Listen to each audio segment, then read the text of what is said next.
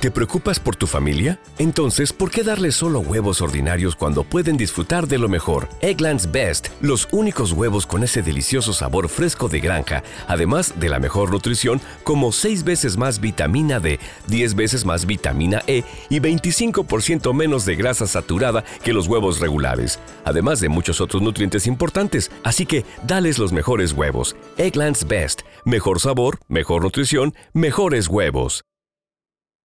Dale más potencia a tu primavera con The Home Depot. Obtén una potencia similar a la de la gasolina para podar, recortar y soplar con el sistema OnePlus de 18 voltios de Ryobi desde solo 89 dólares. Potencia para podar un tercio de un acre con una carga. Potencia para recortar el césped que dura hasta dos horas. Y fuerza de soplado de 110 millas por hora. Todo con una batería intercambiable. Llévate el sistema inalámbrico OnePlus de 18 voltios de Ryobi. Solo en The Home Depot. Haces más logras más. Usted escucha Nocturna RCN Podcast.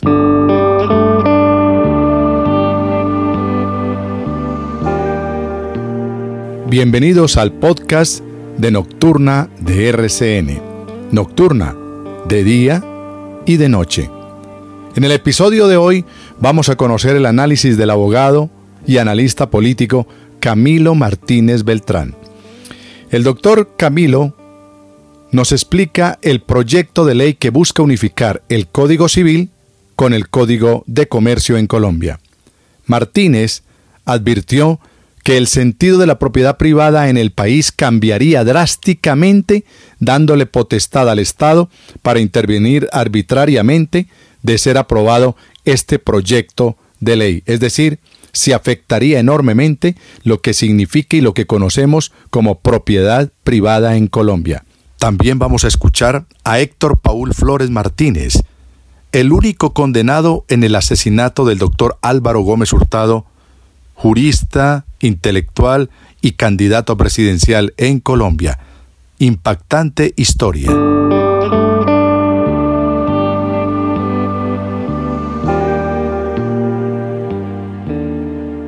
Quiero saludar al abogado, al doctor Camilo Martínez Beltrán. Doctor Camilo, lo estoy llamando porque recientemente, hace un par de días, salió una información de algo que se está ventilando en nuestro país y tiene que ver con reforma al Código Civil, que es tan antiguo en nuestro país, pero además que es tan bello y que tiene, que tiene cosas tan buenas, que habrá que mejorar, por supuesto, habrá que mejorarlas, pero la columna vertebral del Código Civil de don Andrés Bello es algo que es demostrar a nivel mundial. Ese código civil, doctor Camilo, pretenden reformarlo en un acápite o en un punto que es sustancial para la vida de los colombianos y es y tiene que ver con la propiedad privada, la propiedad privada. En estos días, lo sabe usted mejor que yo, en una en una reunión académica, en una reunión de, programada por la Universidad Nacional, pues se lanzaron unas, unos puntos para ser incluidos dentro de una reforma al Código Civil colombiano en lo que, insisto, tiene que ver con la propiedad privada. ¿Qué nos puede contar usted que es un estudioso de las leyes colombianas, pero sobre todo de la estructura jurídica de nuestro país? Doctor Camilo, ¿hay preocupación?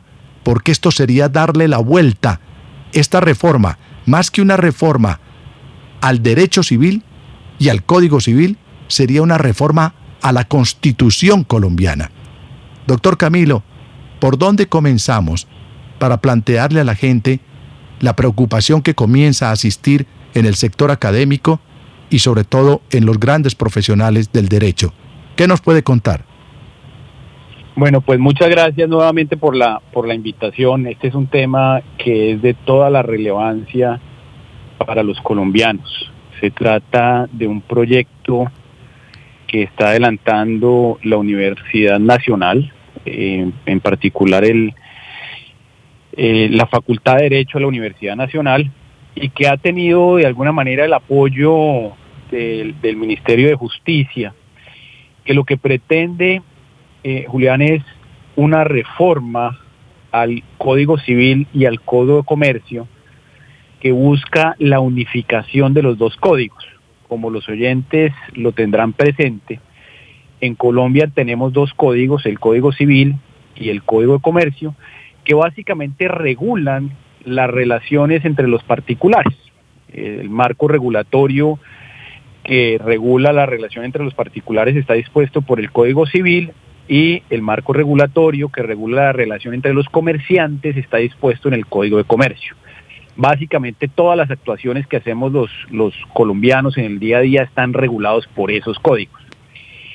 A partir de unas experiencias que hubo en Argentina y en Brasil, en donde se unificó el Código Civil y el Código de Comercio, la Universidad Nacional se dio a la tarea de eh, eh, seguir, digamos, por ese camino de, Argentina y de Brasil, que digamos que en la academia nos deja de entrada un sinsabor, porque lo cierto es que eh, los colombianos creo que no tenemos como referente a Argentina ni a Brasil.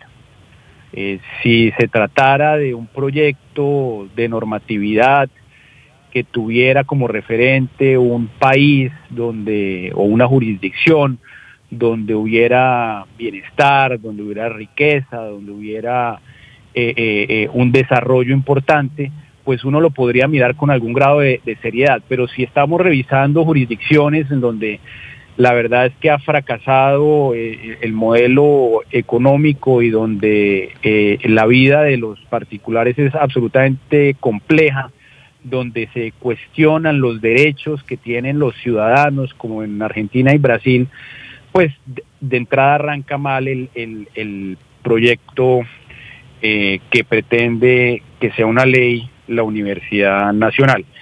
En particular, eh, me has pedido que haga referencia a la propiedad privada.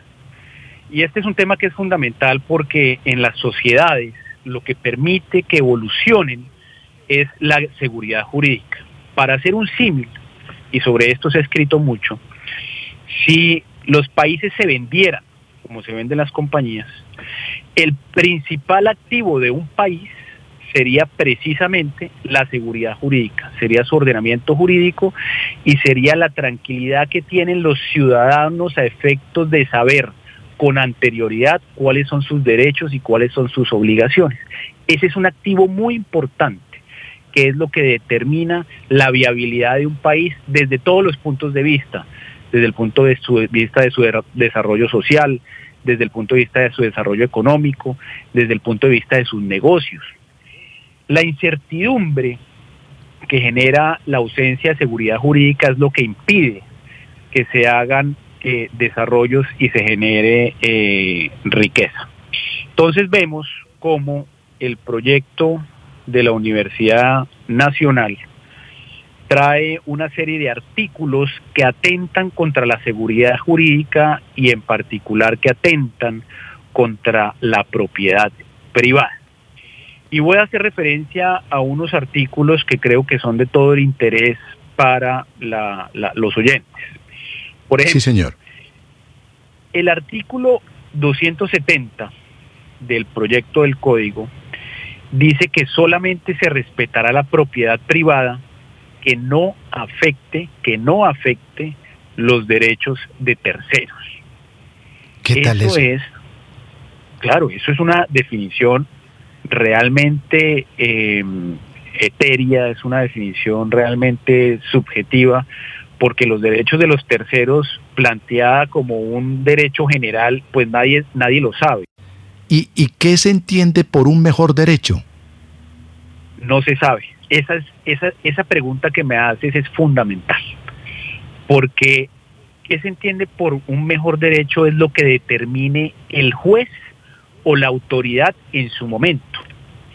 Y ninguno de nosotros quiere estar sometido a lo que diga en el futuro un juez o una autoridad sobre quién tiene mejor derecho que el mío, hablando eh, eh, eh, en primera persona. Es que, doctor Camilo, pensemos en un arrendatario, en un arrendador.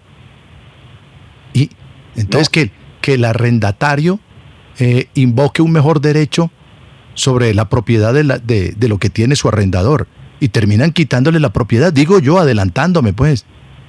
Sin duda, sin duda, y, habría toda la libertad para que las autoridades, ya sean administrativas o judiciales, pudieran adelantar una serie de actuaciones que hoy en día se juzgarían arbitrarias, pero que si este proyecto pasa a ser una ley, serían bajo el amparo de la ley.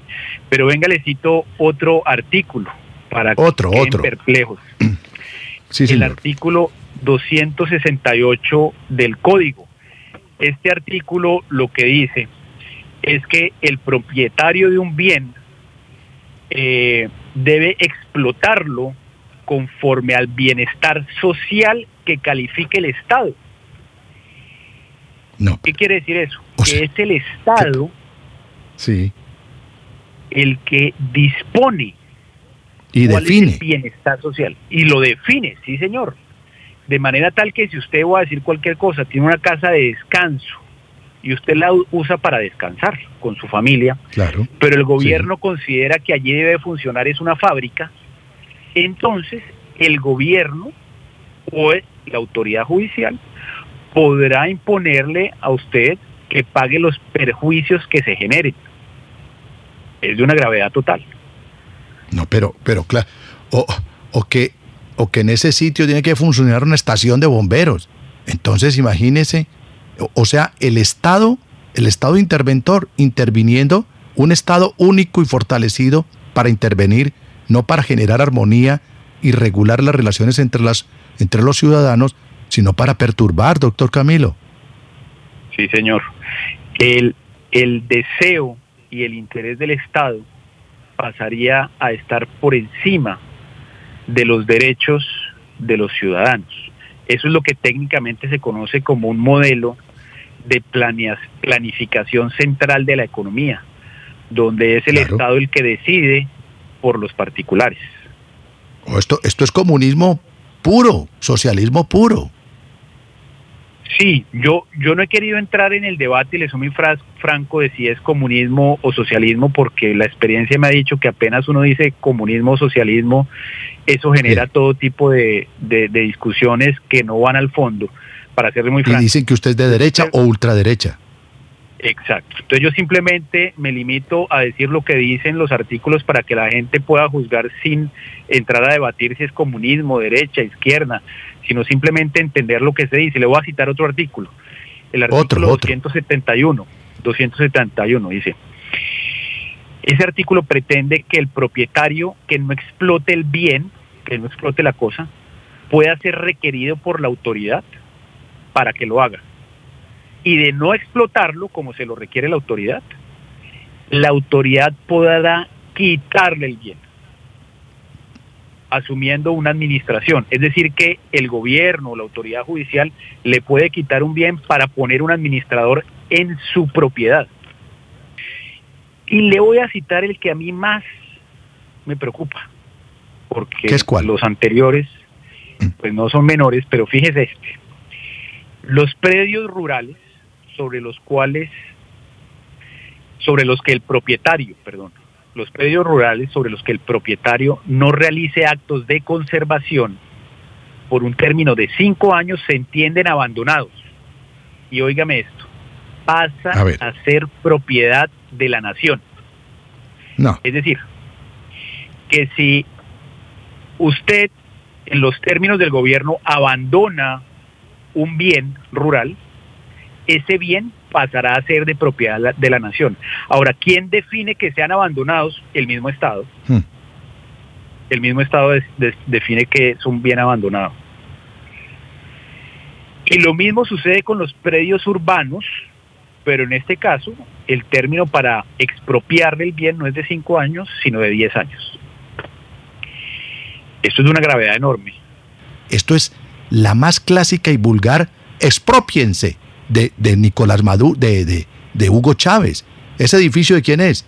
De Camilo Martínez. Expropiese. Eso, esto es lo más clásico a eso, doctor Camilo. Sí, señor, usted no lo hubiera podido haber representado mejor. Es tal cual esa situación, donde el Estado y sobre todo aquí como sociedad tenemos que pensar que los gobernantes son de turno. Eh, lo que uno tiene en realidad en, una sociedad es lo que uno ha logrado adquirir.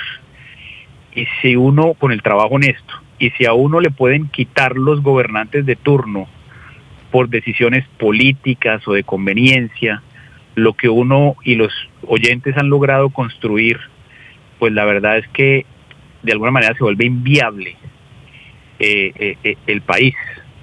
Yo le preguntaría a los oyentes si, si con una norma de estas la gente compraría una finca o compraría un segundo apartamento pues es que además esto solamente no aplica para los bienes de recreo, digámoslo así, sino un carro, mm. que a usted le gusten los carros y tenga un carro que cuida y lo tiene no abandonado, sino parqueado, no lo usa sino una vez al año, porque es un carro antiguo, por ejemplo. El gobierno se lo puede quitar.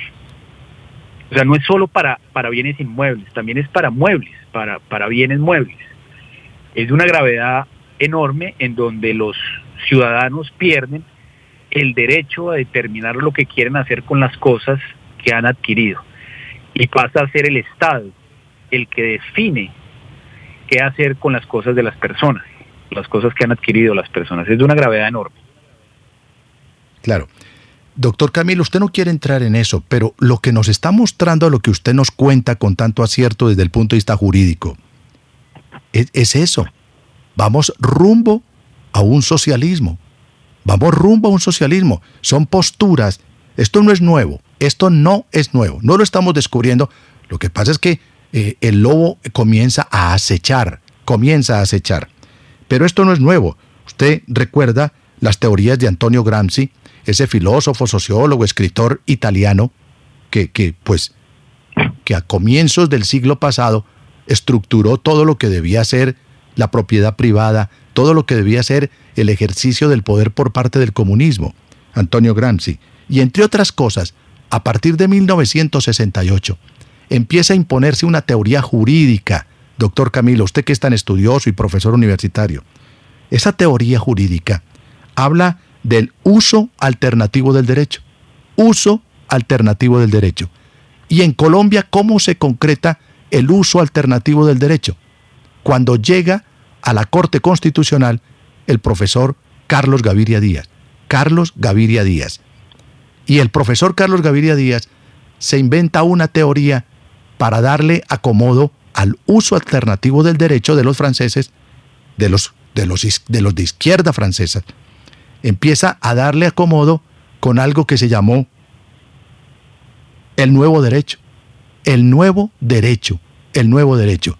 Y eso es lo que está rigiendo y es lo que está siguiendo, pues de acuerdo a lo que usted me cuenta, parece que lo estuviera siguiendo al pie de la letra la Facultad de Derecho de la Universidad Nacional, doctor Camilo Martínez. Pues, pues, a ver, sí, yo, yo como se lo mencionaba, no, no, quiero entrar en esos debates políticos, pero lo que usted dice eh, e, es cierto. Digamos que el modelo de planificación económica central que es lo que se buscaría con un proyecto de estos, es que sea el Estado desde eh, su centralismo el que defina los derechos que tienen los particulares. Y eso es propio de un modelo socialista.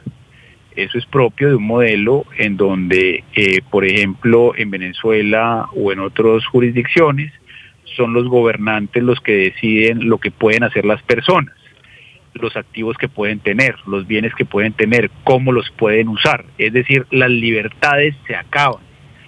Y esto sí, sin duda alguna, como está siendo representado por este proyecto de código, implica que es el Estado quien podría tomar esa serie de decisiones por los particulares, ya no los particulares con sus libertades propias de la Constitución del 91, sino que sería el modelo eh, central quien destinaría los activos de los particulares a lo que el modelo central bien tenga. Entonces lo que usted dice sí es, sí es, sí es correcto. Claro, pero doctor Martínez Beltrán, es que, es que mire lo peligroso eh, por, por los caminos que estamos transitando. Es que ya ni siquiera esto es expropiación. Esto ya ni siquiera es expropiación. Esto más allá, y de manera precisa, me atrevería a decir lo que es es confiscación. Y la diferencia entre expropiación y confiscación es que para la expropiación puede haber una indemnización. A usted lo indemniza. Eh, eh, doctor Camilo, necesito ese lote suyo Entonces, el Estado lo necesita. Pero para no quitárselo, se lo compro. Puede ser a un bajo precio, a un mediano precio, pero se lo, se lo compran. Aquí, por lo que usted nos está relatando en Nocturna de RCN, aquí lo que le están es confiscando a la gente. Si, si su lote, si su finca, si su casa la consideramos no bien explotada, pues se la vamos a quitar, se la vamos a quitar, porque la propiedad se la vamos a dar a quien el Estado considere que la necesita. Eso es el más clásico, es el de los clásicos, clásicos postulados del comunismo y del socialismo, doctor Camilo. Usted me dice que no tocó ese tema, pero es que, doctor, si uno no se mete con la política, la política se mete con uno. Y esto todo termina en lo mismo, ¿no lo cree? Sí, yo lo que creo eh, es que a mí como académico, eh, y es una actitud que he tomado desde el día en que levanté la mano frente a este código, que tal vez fui el primero en hacerlo, eh, es una decisión en el sentido de mostrarle a los colombianos lo que se estaba cocinando en, la Facultad de, de Derecho de la Universidad Nacional como un proyecto de unificación del Código Civil y del Código Comercio, que en realidad tiene más es de una reforma constitucional, de una reforma del modelo económico que hoy en día nos regula a los, a los colombianos. Las interpretaciones de que es un modelo socialista o comunista las puedo o no compartirles, soy muy franco. Eh, pero, pero lo quiero manejar yo, por lo menos desde un punto de vista muy técnico, porque estoy seguro que la gran mayoría de los colombianos, incluso los que quisieran apoyar un modelo socialista, no ven con buenos ojos el hecho de que sea el gobierno el que le determine lo que puede hacer con sus bienes, muchos o pocos, pero sería el gobierno el que lo puede decidir. Por eso he tratado de, eh, abstenerme de mencionar ciertas palabras para que la gente lo trate de analizar desde su punto de vista personal y práctico, de manera tal que, sin entrar a decir si es socialismo o no, entiendan las inconveniencias de un modelo o de un marco jurídico frente a las repercusiones que tendría frente a ese individuo en particular. De manera tal que se dejen de un lado las pasiones eh, políticas para que la gente lo pueda vivir de alguna manera en carne propia y pueda tomar una decisión de si lo que quiere es que el Estado le coarte sus derechos, sus libertades, y le impida tomar las decisiones que quiera sin perjuicio o mejor, sin hacer referencia a si es socialismo o no es socialismo. Ya, la, ya yo creo que la gente haciendo un análisis propio podrá expresarse y eso se podrá traducir en que rechacen un modelo económico eh, como el socialismo, pero a partir de una situación personal y eso es lo que creo que estoy tratando de hacer con esta eh, oposición que le he hecho a este código de unificación del Código Civil y Código de Comercio. Doctor Camilo, no sé si quiera concluir con algo, rematar con algo. Pues muchas gracias por la, por la invitación.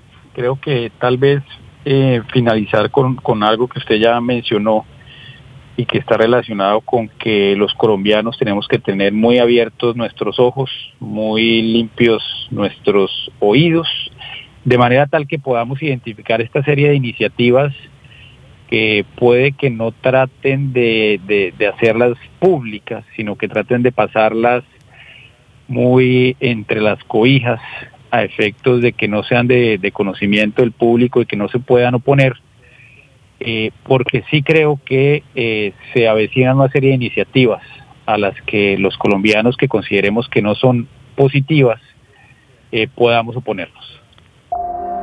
Nocturna de RCN.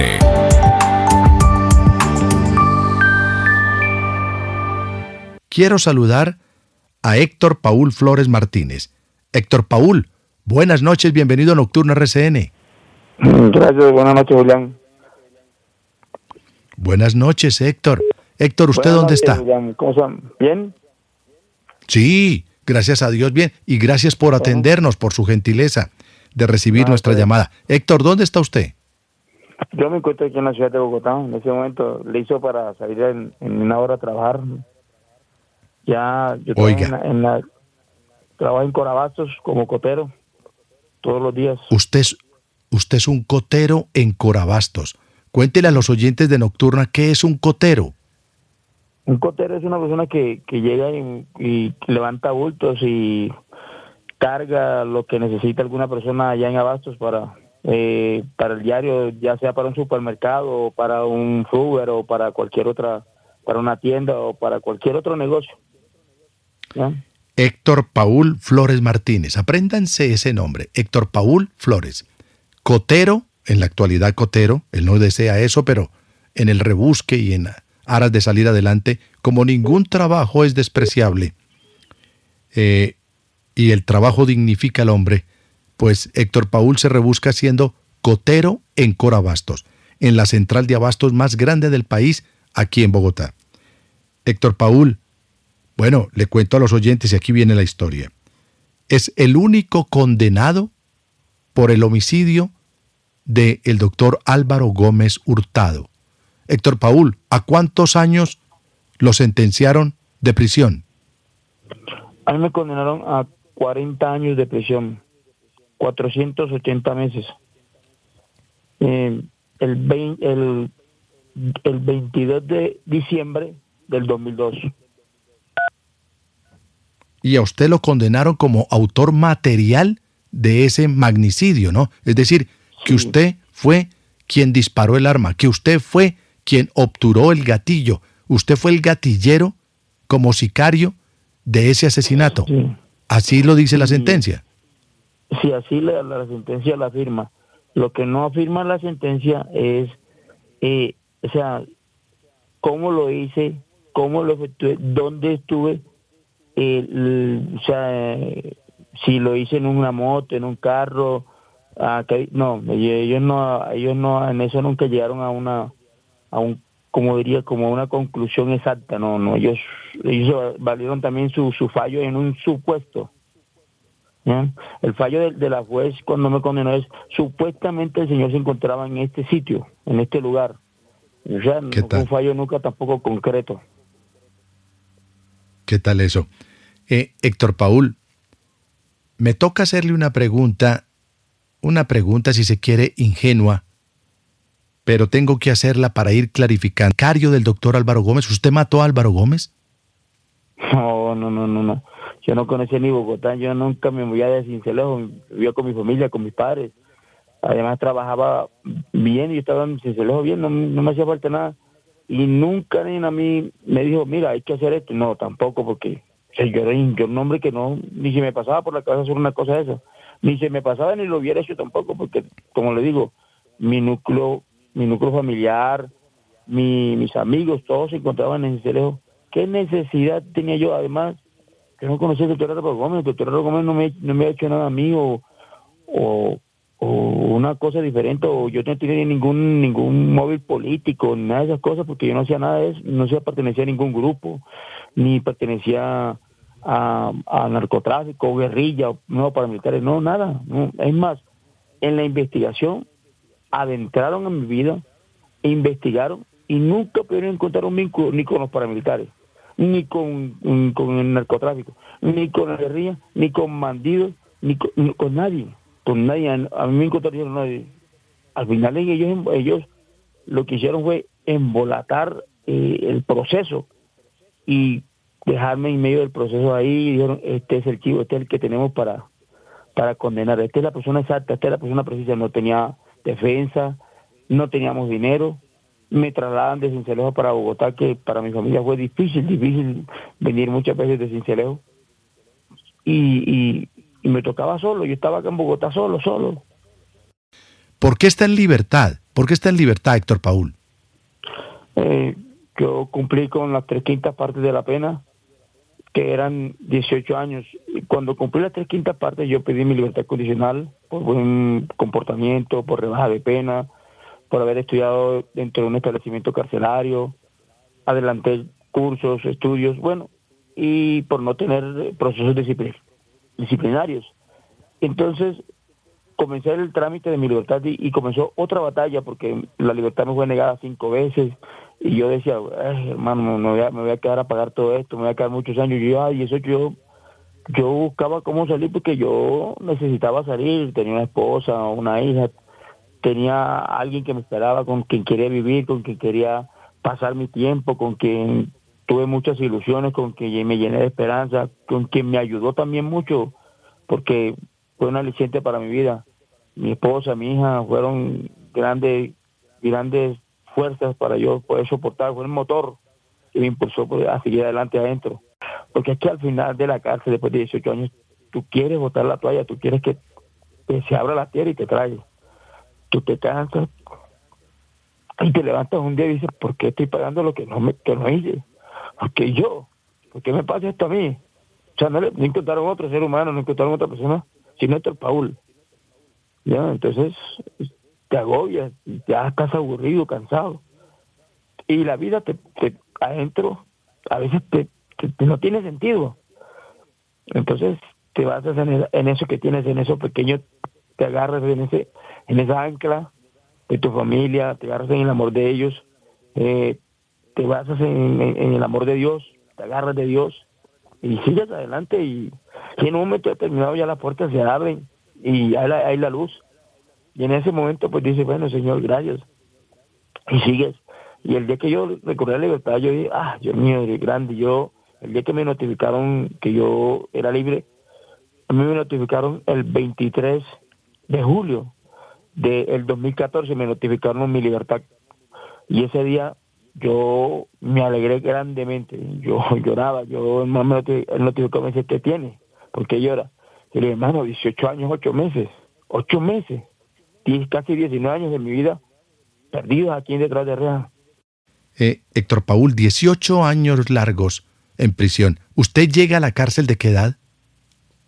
Llegué a los 23 años, a la edad de 23 años. Iba a cumplir 23 años cuando caí, eh, detenido. Eh, Tenía 22 porque había quedado cumplir que yo caí el 20 de noviembre de, 1900, de 1995. Había, en septiembre había cumplido años y, y yo caí en esos, en ese en esos meses.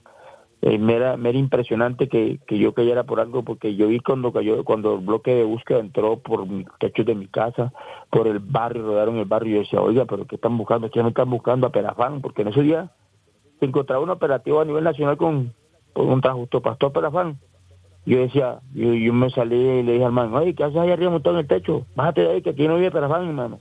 ¿Qué pasa? Yo así como de forma jocosa, como costeño. Oiga, me va a dañar el techo. Me, va a dañar el techo, baje de ahí. Entonces el hombre, él se me dijo, eche para adentro, eche para adentro, me decía el policía. Y yo, ah, bueno, y yo, cuando tocaron la puerta de mi casa, y él eh, dijo, abran que es la Policía Nacional, la Fiscalía. Entonces él se presentó una fiscal delegada y dijo, yo soy una fiscal delegada de Bogotá, vengo en un operativo, eh, un orden, tenemos un orden de captura contra el señor Héctor Flores. Entonces mi papá se llama Héctor Flores y mi papá dijo, yo soy Héctor Flores. Entonces, no, sí, yo sé que el señor le dijo, ¿tú Héctor Flores? Sí, yo soy Héctor Flores. ¿Y hay otro Héctor Flores? Mi papá dijo, sí, mi hijo se llama Héctor Flores. Entonces yo salí y dije, Ah, pero ¿quién es Paul? Entonces yo soy Héctor Paul. Ah, bueno, usted, usted, venga para acá. Ni siquiera me leyeron los derechos. Me sacaron de mi casa y dijeron, mi papá, esto es una cosa de rutina, señor. Si él, eh, nosotros lo vamos a llevar a, la SIGIN y ya lo, ya lo traemos. Ya no se preocupe, que tranquilo. Y mi papá, pero venga, pero ¿qué se lo va a llevar? Ven. Sabes que los papás de uno se preocupan y la mamá de mi mamá y todo, y mis hermanas se fueron encima llorando. Ah, mi hermana estaban pequeñitas y ambas se fueron llorando encima. Mi papi, pero porque se llaman a mi hermanito? Que. Entonces me sacaron y, en la cosa de rutina me demoré 18 años en la cárcel. Eh, para clarificar el tema, entonces no hubo una prueba contundente con, con usted, eh, no se, se dilucidó, no se, se esclareció su participación, nunca. Entonces, ¿cómo un juez, en este caso una juez, dicta sentencia de esa manera, sustentada en qué? No entiendo, no me cabe en la cabeza. Ella basó su, su, su, sentencia, yo creo que más en, la, en, una presión, no sé, sea política, o sea, no sé, pero no lo, no lo hizo en derecho. Yo miro, si tú, si ustedes o cualquier abogado lo lee, cualquier corte del mundo lee ese proceso, van a encontrar que el, la juez me condenó sin una prueba contundente, ni reina, ni nada. Primero que todo, porque el que me hace abrir el proceso fue Carlos Alberto Lugar, Carlos Alberto Lugar va y, declara diciendo, Héctor Paul, yo me dijo a mí en un bar, en, por allá en un, bar a la salida de, de Cincelejo, que él había matado a Álvaro Gómez. Y vamos a ver que declaran, en el proceso de declaran a Lugo, le abren falsedad en, en, bajo la, bajo eh, le, le, abren proceso por por falso testimonio y calumnia. Por falso testimonio. Y la, jueza dice que el mello es un mitómano y que sufre de un mal de, de estar mentiras de, de crear películas falsas y le abre un proceso y lo detienen. Bueno si se si la prueba reina que es el medio con el que no hay de cultura se cae porque el proceso no se cae inmediatamente bueno le pasó así. Me traen a Bogotá hoy una persona me reconoce en Bogotá que es el, Guillermo Vélez Montenegro alias loco Memo supuestamente ese hombre era el que cuidaba los carros fuera de la Sergio Rueda quien era un un ñero de la, o sea no porque sea que la palabra es mal dicha pero pronto un hombre de la un hombre de la calle un hombre que consumía drogas constantemente ya eh, bajo los efectos del bazuco, porque él mismo lo afirma. Un habitante de calle. Sí, un habitante de calle. Y este hombre dice, mire, y usted dice, mire, así como hablan ellos, dice, mire, eh, lo que pasa es que a mí me, me dieron 300 mil pesos y yo vine aquí a la CIN a, a, mirar, a acusar a quien había matado al doctor Álvaro. O sea, le dieron 300 mil pesos, lo llevaron y fuera de llevarlo a la, a la, a, la, a los, a la acusarme en una fila de personas.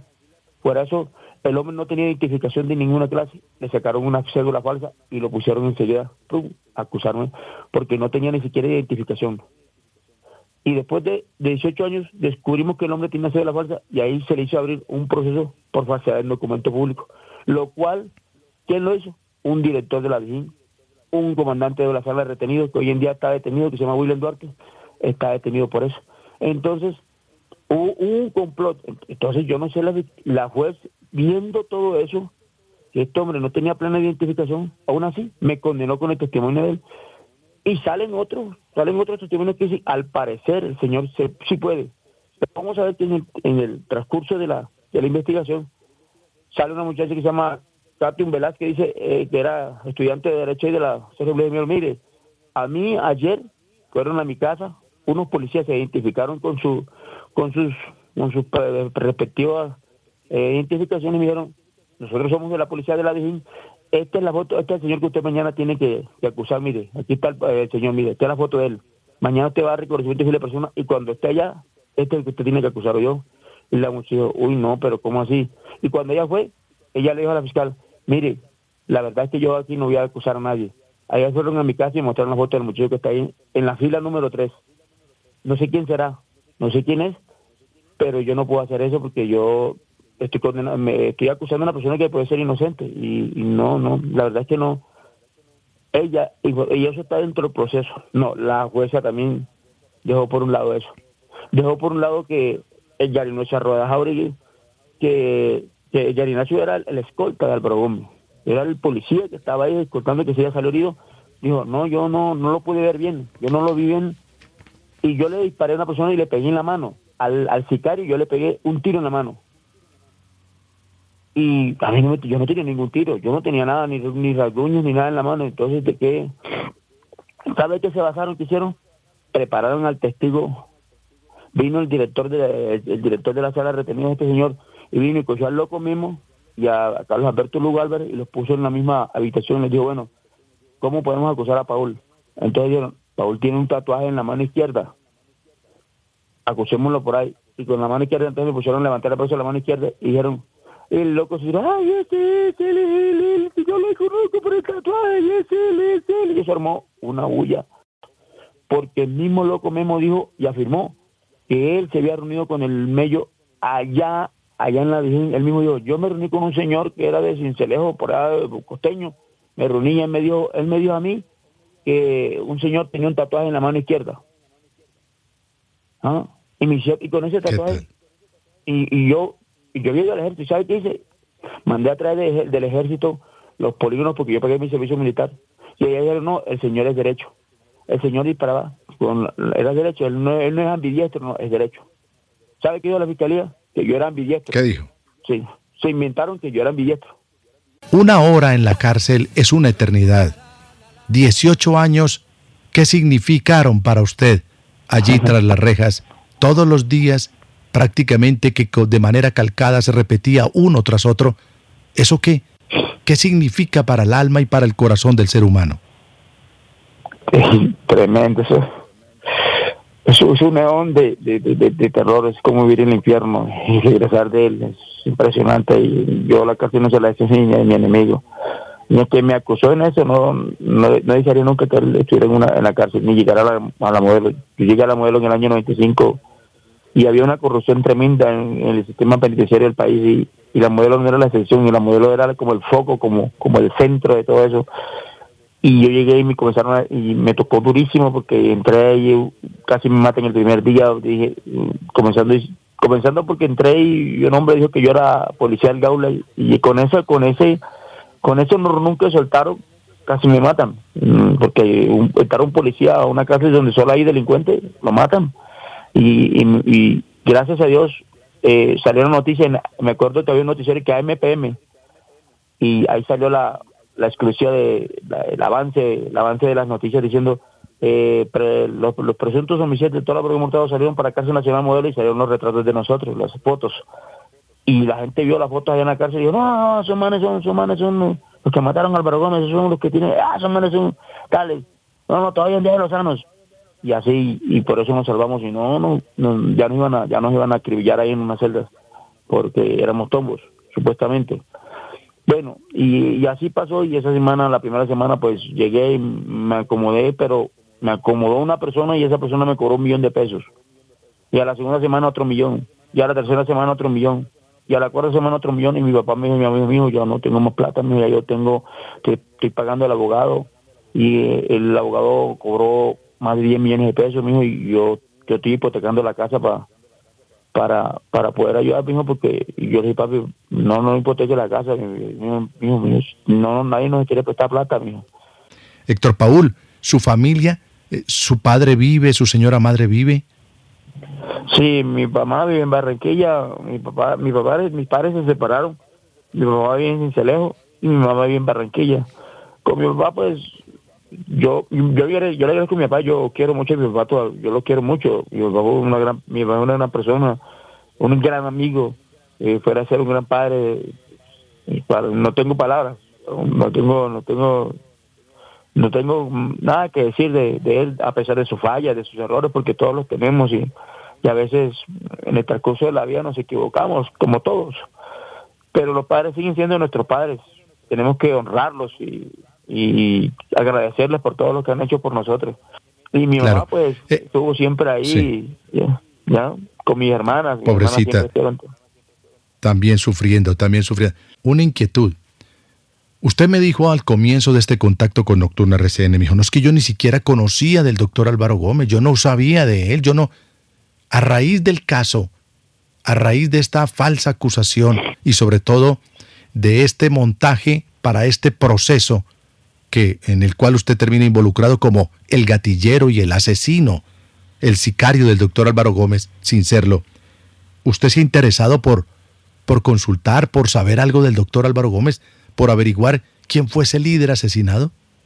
Inmediatamente apenas llegué y comencé a, comencé a, instruirme, a averiguar, a saber su historia, a ver quién era, cuál era su trayectoria, eh, eh, cómo había sido como político en el momento en que lo secuestraron, cómo estuvo secuestrado por el M-19, bueno, todo eso, todo eso, los escritos de él, de ella también, cómo escribía, un escritor impresionante, uh, agudo en su, en su, pluma, era un hombre muy culto, muy culto, muy, muy instruido, muy, muy bien hablado, muy, hablaba muy pasadamente, muy, y cuando decía algo lo decía con mucha autoridad, lo decía con mucha claridad que es lo importante de ese hombre. Era un orador impresionante. ¿Y qué, qué piensa hacer? Bueno, ¿cuánto lleva en libertad? ¿Cuánto lleva? Eh, salí el 20, 4 de julio del 2014, llevo seis años. Ay, he pensado hacer, quise reconstruir mi vida. Viví con mi señora esposa aquí en Bogotá. Ella fue la que me, trajo para Bogotá. Yo, yo no conocía Bogotá. Ella fue la que me enseñó Bogotá y me mostró cómo era poco a poco. Diariamente me iba sacando por ahí uno o dos horas todos los días y, que recorríamos Bogotá en una buceta o en, el Transmilenio. Eh, porque no lo conocía. Bogotá es muy bonito. Héctor Paul, ¿es cierto, es eso cierto o es un mito? Lo que cuentan a veces que cuando uno sale de la cárcel, después de estar muchos años, como el caso suyo, casi 19 años, casi que se le, se le olvida caminar. Eso es verdad, eso es cierto. Por lo, por lo menos, si no se le olvida caminar, eh, tiene dificultades para cruzar una calle. Sí, sí es cierto, sí es cierto. tú sales, yo salí y en el momento en que iba, miré, duré 10 minutos parado una acera mirando para lado y lado que no viniera carro, ahí en Barranquilla. Y, una persona me dijo, oiga, ¿qué tiene? ¿Usted está como malo? que Yo le dije, no, no, no, estoy esperando que... Y me decía, no, pero no, pase, ya no hay carro. Héctor Paul Flores Martínez, único condenado en un proceso inventado, montado y maquiavélicamente organizado para encontrar, eso se llama eh, Héctor Paul, ¿sabe cómo se llama eso en derecho penal? Eso se llama la asignación del delito. La asignación del delito. Es decir, que es tan grande el delito, que es tan pesado el delito, que es tan doloroso el delito, que no se puede quedar impune. ¿Y qué hacen? Se inventan un responsable para calmar las aguas, para calmar la ira, para calmar el corazón y el alma de los, de los ciudadanos. Entonces le asignan el, el pato al primero que pase. Eso se llama en derecho penal, sobre todo en teoría alemana, la asignación del delito. Héctor Paul, un abrazo y me alegra saber que está libre, que es uno de los, eh, una de, las de los mayores bienes que puede tener el ser humano en la tierra. A eso vinimos, a ser libres. Nocturna de RCN